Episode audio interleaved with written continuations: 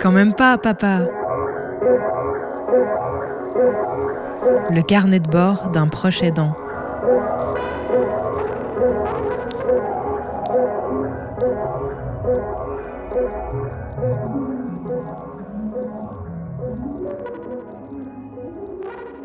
Dans l'épisode de cette semaine, j'avais envie de parler d'un sujet euh, que je trouve assez important.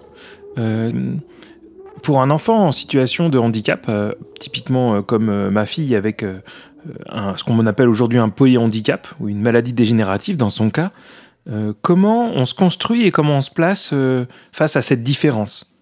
Alors moi, bien sûr, je peux en parler qu'en tant qu'accompagnant, en voyant ça de l'extérieur, et euh, j'ai envie de partager ici une partie de mes frustrations, une partie de mes joies, euh, une partie des choses qui me paraissent compliquées, et puis la manière dont on chemine ensemble sur cette question-là avec ma fille.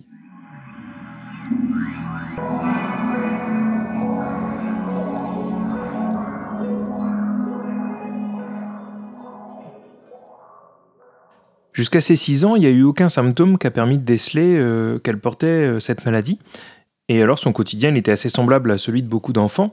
Euh, elle a changé euh, à deux reprises d'école, euh, plus pour des raisons logistiques qu'autre chose, des déménagements. C'était pas une enfant qui avait beaucoup de relations amicales, mais quand même, comme tous les autres, elle était contente de retrouver ses camarades de classe. Et l'arrivée de la déficience visuelle s'est en fait progressivement, disons sur deux, trois années, en passant de quelque chose d'indécelable jusqu'à une déficience qui imposait de commencer à lire avec le braille eh bien, pendant tout ce processus, elle a petit à petit eu l'occasion euh, d'être de plus en plus prise en charge par euh, un centre euh, d'accueil pour déficients visuels. La conséquence de ça, c'est qu'elle s'est retrouvée dans ce centre où il y avait moins de jeunes, et puis des jeunes qui avaient tous des problématiques qui leur étaient propres, une institution en quelque sorte, et elle s'est retrouvée à pouvoir moins tisser ou, dans son quotidien de relations d'amitié. Ça a été un premier marqueur de différence et il était euh, quand même intrinsèquement lié à la vue parce que beaucoup de relations d'amitié se tissent par des découvertes, euh, par exemple euh, dans un parc, etc., où les jeunes vont aller les uns vers les autres. Et quand on est non-voyant, on n'a plus cette facilité à faire le premier pas et on doit attendre que les autres le fassent. Alors bien sûr, à ce moment-là, j'ai tenté d'être un facilitateur de rencontres. J'ai des amis qui ont des enfants de son âge, on a eu l'occasion de passer des soirées ensemble, des après-midi, euh, on s'est invités les uns chez les autres, mais au final, ça n'a jamais vraiment marché. Sans doute euh, pour plein de raisons, euh, liées bah, au fait que parfois on n'est pas amis avec les, enfants de ses, ses, parents, mais aussi parce que j'ai observé qu'au fil du temps, les centres d'intérêt de ma fille restaient un peu figés sur la même thématique. À l'inverse, les jeunes garçons et les jeunes filles de son âge se retrouvait de plus en plus à s'intéresser à de nouvelles choses, euh, grandissait. Et, elle, dans sa construction, euh, il y avait de moins en moins ces échanges-là, et alors elle restait avec ses centres d'intérêt, euh, disons, historiques. Je ne sais pas si à ce moment-là, le processus, il était lié aux autres symptômes qui allaient apparaître euh, notablement dans sa vie par la suite, les difficultés cognitives ou encore euh, les difficultés d'élocution. Mais en tout cas, euh, ce qu'on peut constater, c'est qu'elle s'est retrouvée petit à petit à n'avoir des relations au quotidien qu'avec les personnes qui l'accompagnaient et puis quelques amis qu'elle avait eus, mais finalement qui au fil du temps se sont éloignés et avec qui elle a plus de contact régulier, voire même plus de contact du tout.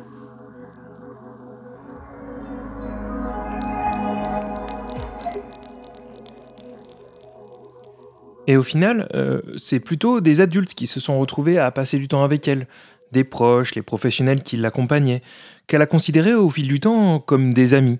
Elle a de moins en moins eu de camarades de son âge, donc, et ces gens-là, ils ont joué ce rôle euh, de structurant, de référent, euh, de personnes avec qui partager des choses. Et en prenant du recul, en réfléchissant, je constate que euh, les jeunes qui sont plus grands qu'elle, ils trouvent peu d'intérêt à passer du temps avec elle, comme la plupart des jeunes de cet âge-là.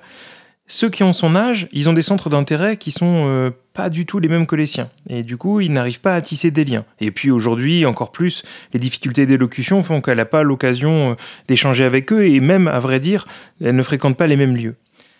Et puis, les plus jeunes qu'elle, ils sont toujours un peu intrigués par cette jeune fille qui a des gestes qui leur semblent maladroits, qui a du mal à interagir avec eux, qui les regarde, qui la regarde pas dans les yeux. tout ce mécanisme de savoir-être social qu'on a du mal à réinterpréter euh, quand on est non-voyant, pour elle, c'est quelque chose qui est impossible.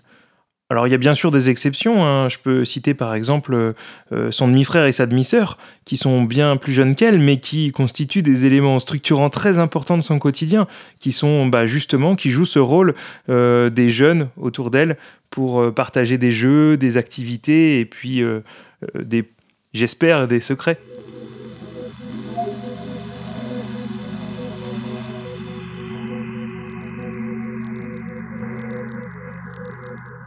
Elle passe donc euh, beaucoup de temps avec euh, ses parents et puis les adultes référents, et euh, on peut se demander où est-ce qu'elle s'évade, comment est-ce qu'elle se construit.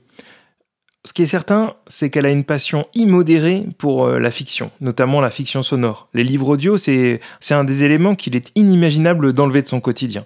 C'est ce à quoi elle se réfère constamment, c'est là où elle va chercher ses références, c'est ce qu'elle a envie de réécouter ou... Alors, peut-être un peu moins maintenant aussi, mais de découvrir par le passé, elle a une gourmandise à découvrir de nouveaux livres audio. On avait la chance d'avoir près de chez nous euh, une librairie sonore et ça a été euh, un endroit où on est allé chercher avec grand, grand, grand plaisir. Mais alors il faut dire que dans ces supports, la représentation des personnes en situation de handicap, elle est assez restreinte, voire même euh, très très réduite à néant, on va dire. Euh, et, ça, ça a été quelque chose euh, qui m'a préoccupé. Dans mon entourage, il y a des personnes en situation de handicap euh, qui ont l'occasion de côtoyer ma fille et avec qui on a pris le temps de discuter et puis qui ont échangé avec elle et qui, d'une certaine manière, sont devenus en partie des références quand il s'agissait de comprendre le quotidien, quand on a introduit la canne, quand on a utilisé un fauteuil roulant progressivement. Eh bien, c'est parce qu'il y avait euh, des proches autour de nous qui les utilisaient au quotidien que ça a été euh, évident que, bah, puisque c'était un facilitateur pour ces personnes-là, ça le serait pour elles aussi. Et je crois que c'est quelque chose de vraiment important, parce que sans ces éléments de référence, sans ces points qui permettent de s'identifier à des adultes ou à d'autres personnes qui vivent des quotidiens euh, qui ressemblent, ou du moins dont on trouve qu'ils ressemblent aux nôtres, eh bien, comment on se construit? Comment est-ce qu'on apprend à se placer dans la société? Euh, Comment on se projette? Le titre de ce podcast, c'est euh, Quand même pas papa. Et euh, c'est une phrase que ma fille, elle dit parfois quand je fais quelque chose qui, de son point de vue, sort de la normalité. Quand même pas papa Quand on évoque un geste qui est vraiment atypique. Et c'est vraiment quelque chose qui la caractérise, je trouve. Ce, respect, ce besoin de la norme, euh, quelque chose qu'elle exprime de manière vraiment très vive. Euh, et je crois que ça vient de cette idée, euh, cette envie, entendable et complètement compréhensible, d'avoir envie de faire partie du collectif, d'avoir envie d'être comme les autres. Et être, se, montrer différent, alors que déjà elle se ressent différente des autres, c'est amplifier ce, ce que j'imagine elle projette comme difficile.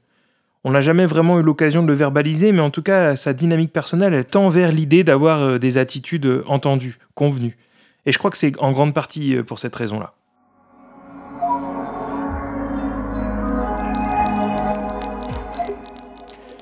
Alors bien sûr, moi j'ai pris le temps de lire, de comprendre, de, me documenter au sujet de la maladie de ma fille.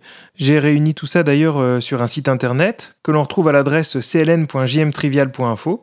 Je mettrai le lien en description de ce podcast. Et j'ai donc une idée des symptômes qui accompagnent cette maladie. Cependant, je ne suis pas certain que ma fille, elle ait cette compréhension et cette lucidité sur, euh, d'une part, euh, ce qui lui arrive et le fait que ce soit corrélé à sa maladie, et puis sur le fait que ce soit ou non euh, quelque chose d'atypique. Elle vit son quotidien en prenant en compte, en intégrant les choses qui rendent moins faciles les tâches qu'elle a envie de faire, euh, mais elle ne projette pas forcément ça sur la maladie, ou du moins dans ce qu'elle partage avec nous.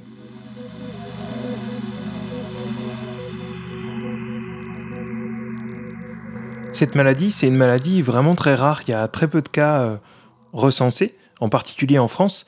Et on a eu la chance, il y a quelques années, d'entrer en contact avec euh, la famille d'une jeune fille qui avait le même âge que notre fille et la même maladie.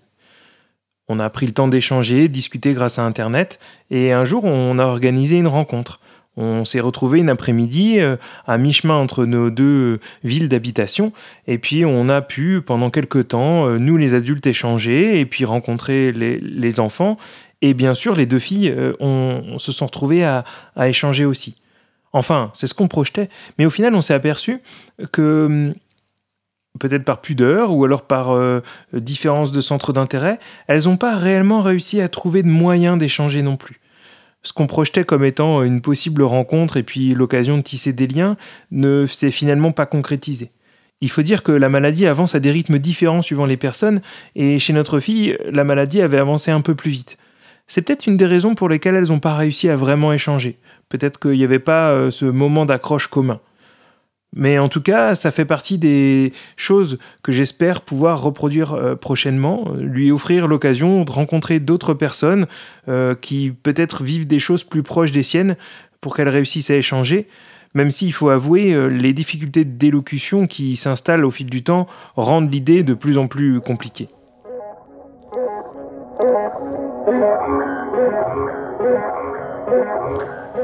Ces difficultés d'élocution, elles arrivent même à troubler euh, les interactions avec les professionnels qui l'accompagnent au quotidien. Ce sont des personnes qui jouent un rôle essentiel pour elle, et c'est d'eux dont je parlerai la semaine prochaine.